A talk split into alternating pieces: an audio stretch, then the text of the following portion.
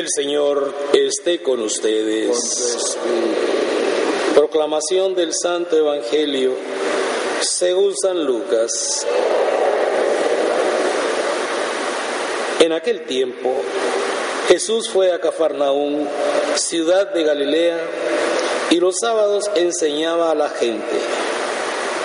Todos estaban asombrados de sus enseñanzas porque hablaba con autoridad. Había en la sinagoga un hombre que tenía un demonio inmundo y se puso a gritar muy fuerte, déjanos, ¿por qué te metes con nosotros, Jesús Nazareno? ¿Has venido a destruirnos? Sé que tú eres el santo de Dios. Pero Jesús le ordenó, cállate y sal de ese hombre. Entonces el demonio tiró al hombre por tierra en medio de la gente y saltó de él sin hacerle daño. Todos se espantaron y se decían unos a otros,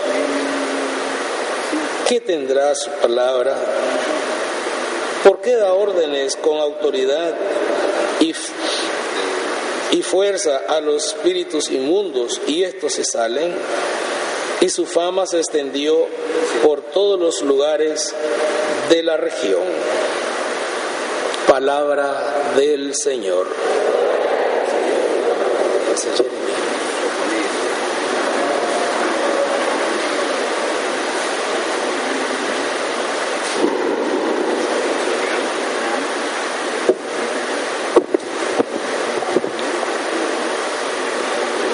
Para La enseñanza dentro de su mesianismo, dentro de su misión encomendada por el Padre, obviamente, para él la enseñanza dentro de este mesianismo es esencial. No podríamos decir que es un extra, sino que es parte esencial, parte importantísima y por lo tanto nosotros, seguidores suyos, tenemos que en principio dejarnos enseñar por Él, dejarnos educar por Él en todos los sentidos. ¿Cómo enseña Jesús? Como un hombre, el Hijo de Dios se ha encarnado, no lo olvidemos hermanos, es Hijo de Dios, tiene esa naturaleza humana, esa naturaleza divina y esa naturaleza humana. Es hijo de Dios y a su vez es hijo del hombre, como él mismo lo dice. Y este título se refiere a que es verdaderamente hombre, es verdaderamente Dios, verdaderamente hombre. Jesús enseña como un hombre también. Jesús enseña como el Hijo de Dios que se ha encarnado. Utiliza el lenguaje humano para poder transmitir lo que su Padre le ha encomendado, lo que nuestro Padre nuestro Padre Celestial le ha mandado. Utiliza un lenguaje sencillo, un lenguaje comprensible, un lenguaje accesible para todos nosotros. Su enseñanza es una enseñanza que todos pueden entender. Jesús es el maestro por excelencia. Jesús enseña lo sobrenatural, el misterio de lo sobrenatural de manera natural. Jesús enseña aquello que no se puede comprender de alguna manera para que se pueda comprender. Hace que lo divino, que el misterio divino, que el misterio de Dios pueda ser comprensible en nuestras mentes sencillas, en nuestras mentes incluso limitadas. Jesús es un maestro, Jesús es el maestro que enseña la verdad. Y una de las características de la enseñanza de Jesús, una de las tantas que hay, una de las características de su enseñanza, de esta enseñanza sencilla, de esta enseñanza que se abaja para ser comprensible, para ser comprendida, una de las características es que revela quién es cada quien. En la enseñanza de Jesucristo nosotros nos conocemos, nos llegamos a conocer. Cuando Jesús enseña, ya que enseña la verdad, revela quién es cada quien.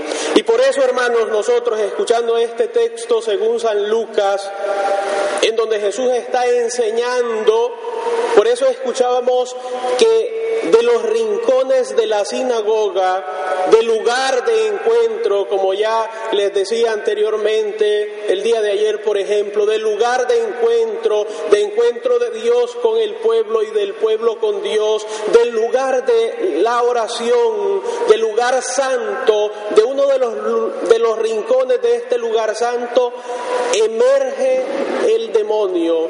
¿Por qué? Les repito, porque una característica especial de la enseñanza de Jesús es que revela de qué están hechos los corazones de los hombres.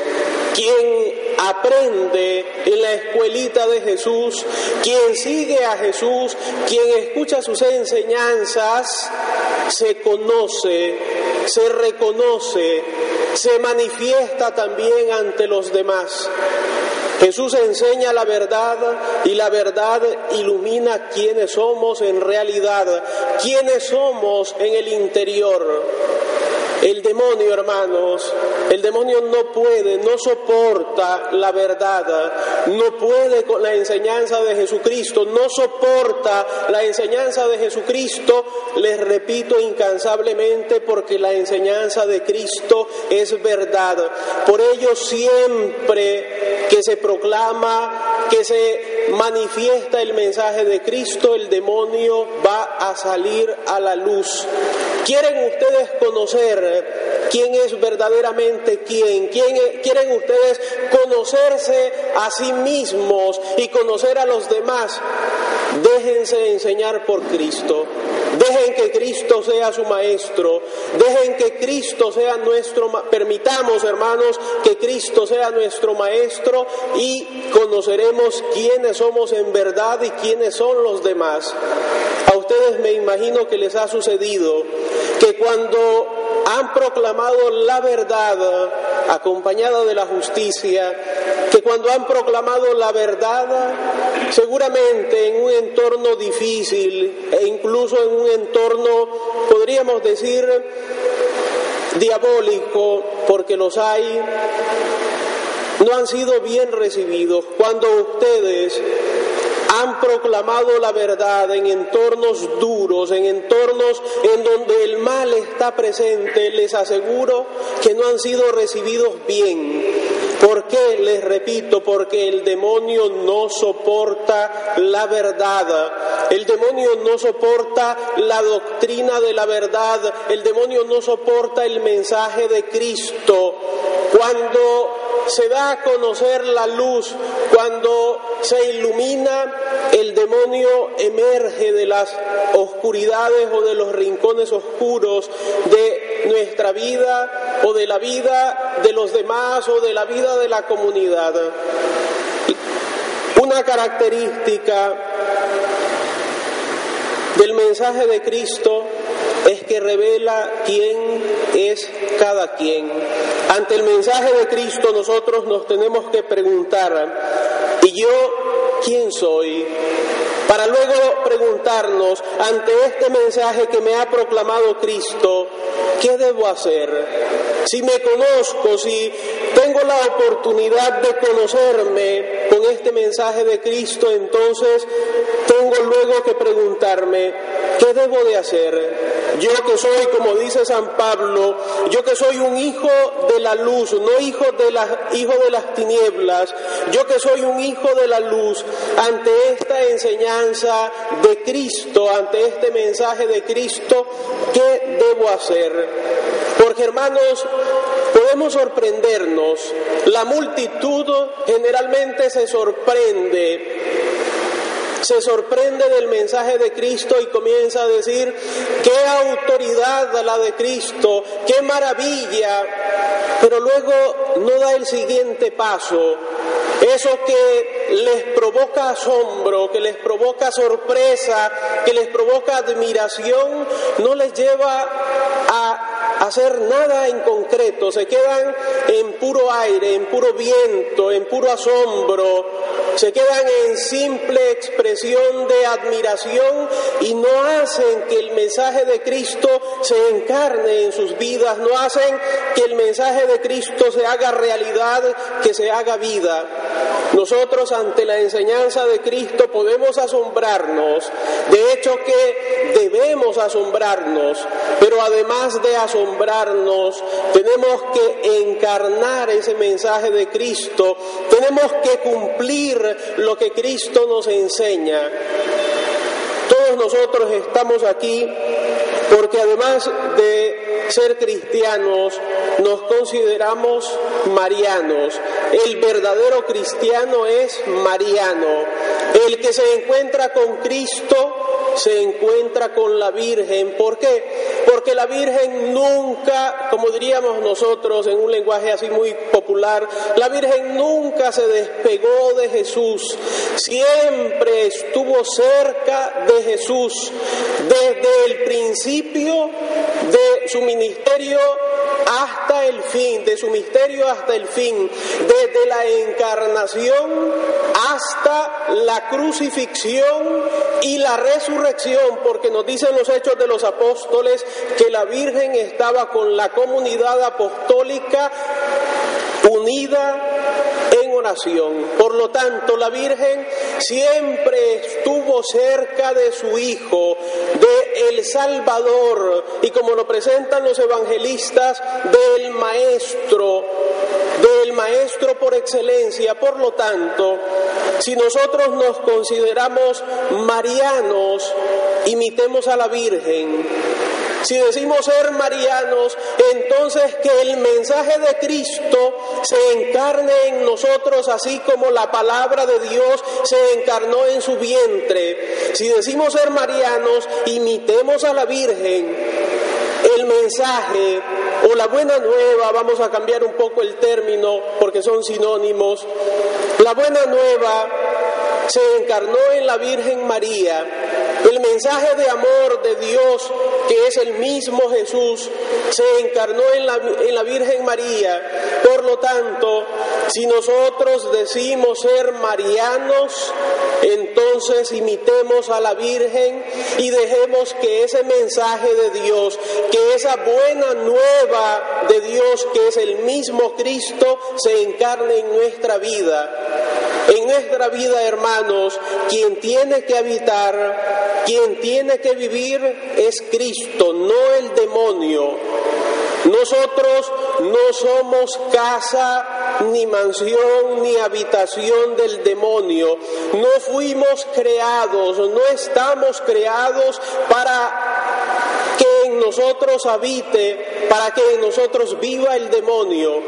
No fuimos creados para ser habitación del diablo, de Satán. No fuimos creados para vivir en la oscuridad. No fuimos creados para vivir en la esclavitud, porque el que vive en pecado vive en esclavitud, sometido a la voluntad no de Dios, ni siquiera a su propia voluntad, sino sometido a la voluntad del demonio, a la voluntad de hacer todo lo contrario al amor de Dios, todo lo contrario a la voluntad de Dios. No fuimos, repito, no fuimos creados para que nosotros podamos cargar al demonio. No fuimos creados para que recibamos al demonio todo lo contrario.